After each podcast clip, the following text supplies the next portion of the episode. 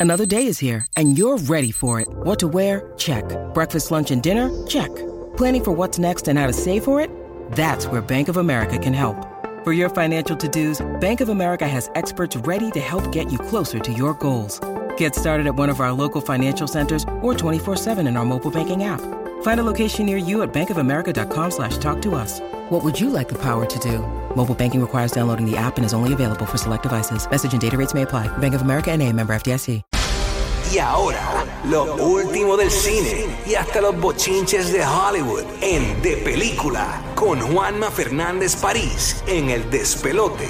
En vivo para toda la ciudad de Orlando, en el nuevo, nuevo, nuevo Sol 95. Estamos en Tampa Bay, a través del nuevo, nuevo Sol 97.1 y Puerto Rico por la más prendida de PR, la nueva 94. Aquí está el crítico de cine número uno de toda la Florida El Central. duro. Y PR llegó Juanma Fernández París, Yeah. conocido en el bajo mundo como el rubio peligroso.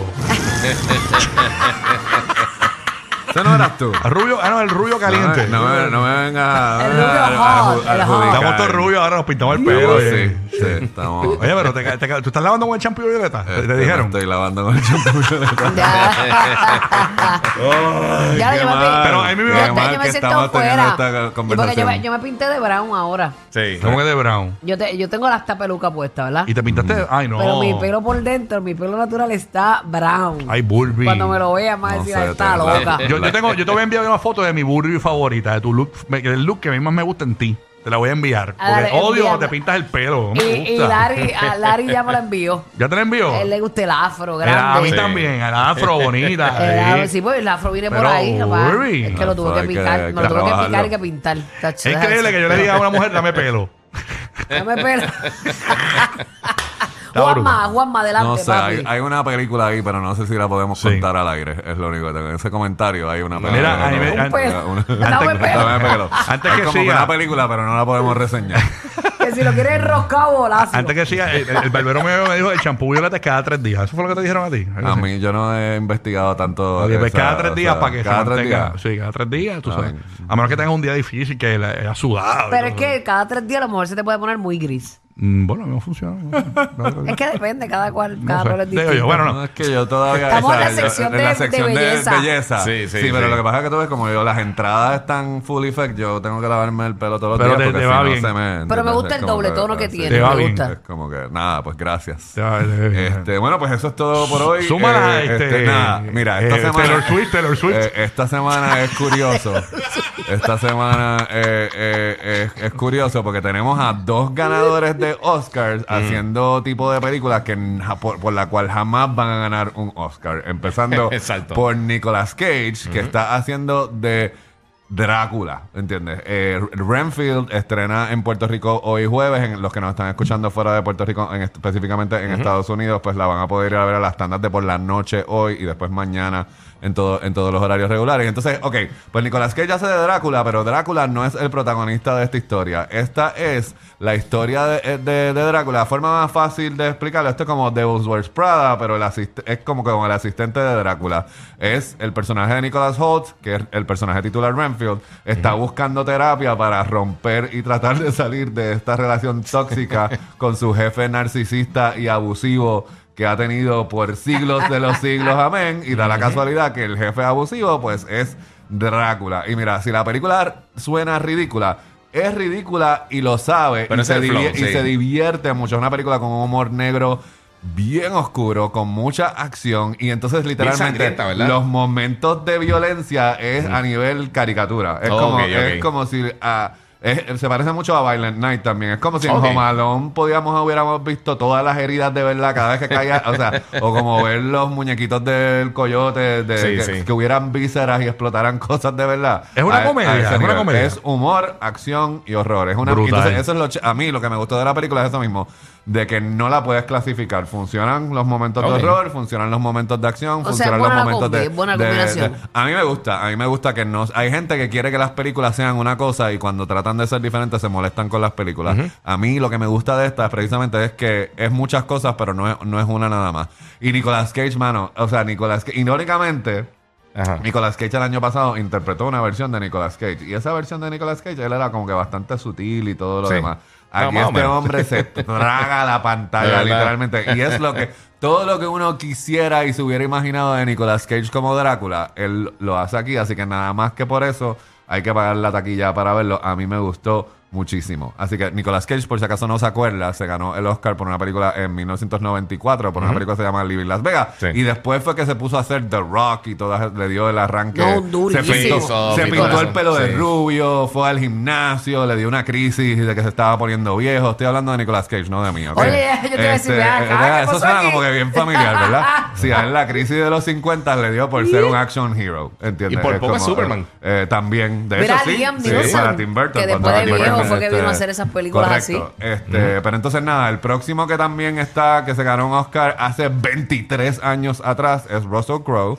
Y entonces los que nos están escuchando afuera, esta es una película que ya está en cine. Los que nos están escuchando en Puerto Rico, la compañía aquí eh, decidió que para evitar controversias y no estrenarla en Semana Santa, No. el, exor- el- o sea, el exorcista del Papa no estrenó en Puerto Rico la semana pasada para evitar controversias, estrena ahora, porque así mismo el título se lo dice, toma hechos verídicos bien leves, ¿entiendes? Porque esto es como que Es toma como base, como, tomo como como base. base, como Sí, un sí. trampolín para la idea de que en la Iglesia Católica hay toda esta serie de casos que, eh, que no se pueden explicar, que son manejados por la alta jerarquía de, de la iglesia y de que cuando eso sucede el Papa no puede llamar a Batman porque Batman no existe, así que levanta el teléfono y, O sea, que le eh, y- y- él es básicamente, bueno, yo iba a decir el Batman, Ah, el Batman de- del, del Vaticano, de Y los demonios ¿la- del- la viste? ¿La viste? Eh, no la he visto porque no, fu- no hubo función de prensa, la voy a ver hoy. ¿entiendes? Russell, La- a mí la me voy a- gusta mucho Pero él. no sé, acuérdate que la última película de Russell Crowe antes de esta fue Unhinged. A no Así gustó, que eh, Russell Crowe está como que su- en su etapa Chuck Norris, ¿entiendes? Pero está, está Sí. bien lejano. Eh, eh, mientras Ridley Scott y eh, Paul Mescal y, y- y Barry King están trabajando en Gladiator 2, Sí. que donde obviamente Maximus no se sabe si va a tener un cambio o no, pero por si acaso usted no lo sabe, spoiler de una película de hace 23 años, este Russell Crowe se muere al final de Gladiator. Lo siento mucho, este millennials o más jóvenes que no han visto Gladiator, pónganse al día, no es mi culpa. Este, así que el punto No es mi es- culpa nacer primero que ustedes. este, No mi bueno, tú sabes, si no has visto la pe- el- esa- si no has visto Gladiator, eh, o sea, sí, de- sí. desde que tienes 15 años y alquilas películas, no has visto Gladiator, no la vas a ver ahora. Diablo, esa, esa escena, estoy viendo los cortos aquí de, de, The- The Pop Ex- Exorcism. aquí Ajá, se llama, The ¿verdad? Pope Exorcist. Eh, la tipa escupió el, el- Bueno, un pajarito. pues, Tenía un eh, que pajarito pa- adentro. eh. Es todo lo De que son la- todas la- Uy, las el cosas gráficas que se asocian de las películas El de exorcismo. Lo único que tratan, le están dando el toque legítimo al tener un actor del calibre de, de Russell Crowe. Sí. Así que eso hoy si se mete a mis redes sociales. Ya no quiero pollo, ya me comí un pájaro. Déjame hacer la sección. este, nada, esta tarde se pueden meter en mis redes Juanma París Cine en Instagram y le dejo saber si me gustó o cuál es la, la reseña. Este, eh, dale. Ok, pues nos movemos al streaming y literalmente hoy en Netflix estrenó una serie que mezcla precisamente eh, un poco de comedia con más suspenso y drama. Es una que se llama Florida Man, que es protagonizada por Edgar Rodríguez, cuyo piloto es dirigido por el puertorriqueño Miguel Arteta. Y mucha gente no sabe de Miguel Arteta porque es alguien que trabajó, eh, vivió un poco en Puerto Rico y se fue, eh, pero ha estado haciendo cosas en Estados Unidos. Empezó a hacer Star Maps, él dirigió a Jennifer Aniston y a Jake Gyllenhaal, The Good Girl, ha hecho muchas muchas cosas, eh, hasta películas familiares de, de- de Disney y ahora empe- a, a ser piloto de esta serie. Pues mira, Edgar Ramírez hace de Mike, que Mike es uno que está adicto, adicto a, a- ¿A qué? a apostar, ¿entiendes? A- a- y tiene una deuda con unos gangsters y entonces... Pues, ¿qué pasa? Como podemos ver ahí los que están viendo en la aplicación de la música, pues, este, en vez de saldar la deuda con, con los gangsters, nos ponemos a, a tener una relación con la jeva del gangster. Así que ¡Eh, a es como se complican las cosas cuando todo el mundo tiene que ir al estado de Florida en busca de un montón de dinero que puede como que literalmente resolver el problema de los diferentes personajes. Pero la serie eh, que tiene eh, unos ocho capítulos este, se va complicando. Y ¿Es se un va limited complicando. series o va a continuar? Es limited, es limited. Ay, qué bu- ¿entiendes? y- y lo está- dice, lo este, dice. Lo dice. Sí, porque hay Dice- series eh, a veces que no las veo porque digo, diablo, es que eso hace. El, el No, no, otro season viene bien literalmente, lo literalmente cuando, le, cuando te ponen los episodios Exacto. te dice el series Limited o el series. limited Sí, Ah, pues la series. voy a ver, porque Así que si es limited capítulos. sabes de que se supone bueno pero como suele suceder las cosas si es un palo pues puede que, haya, otro que season. haya otro, otro, otro season, Exacto. pero pues todo depende, porque en Netflix de nuevo las cosas explotan eh, de forma inesperada. Por ejemplo, la semana pasada yo no les comenté, a pesar de que esto me había- a mí me habían puesto los episodios Sí. y yo quería ver esta serie porque a mí me gusta mucho Ali Wong, que es una stand-up comedian super nítida, que tiene par de especiales en Netflix. Eh, y entonces ahora, literalmente, literalmente por los últimos siete días, Beef ha estado número uno en, Sí. Nef- en, eh, como la serie número uno a nivel mundial. Con no sé si la has visto todavía con Steven Young. Eh, vi los cortos. entonces, Yo la empecé así que esa es la otra recomendación, porque literalmente es de esta serie que también se supone que es comedia y se va poniendo cada vez más cercano a los sopranos. ¿Entiendes? Porque se Mm, pone. entonces, ok. Y es de literalmente de Sí. estas cosas que pasan donde tú estás teniendo un mal día. Yo estoy teniendo un mal día, los dos salimos de nuestras casas, nos encontramos en un pare donde alguien se come el pare, tú me metes un bocinazo, a mí me saca por el techo que me tocaste la bocina, te saco el dedo y se supone que se queda ahí. El problema con esta, con esta serie es de que los dos personajes no lo dejan ir y literalmente se va escalando y Como se la va escalando y se va escalando con- este, como Changing Lanes, Changing pero, Lanes, pero exacto. esto es otra cosa. Esto, es- eh, eh, esto es literalmente Sí, sí, pero otra Ben cosa. Catalyst Es como de- porque de se, de se, se meten en la vida full. Es, Mm, destrucción total de estos dos de estos estos personajes y de nuevo precisamente es una es una producción que se hizo fuera de Netflix no la hizo Netflix la hizo Sí. A24 y Ok. entonces Netflix la compra y ahora están teniendo la número la, la número uno así que eso es lo que le estoy recomendando O sea, que es como la, es como la rencilla que tiene Rocky con el Cookie Monster. No hielo.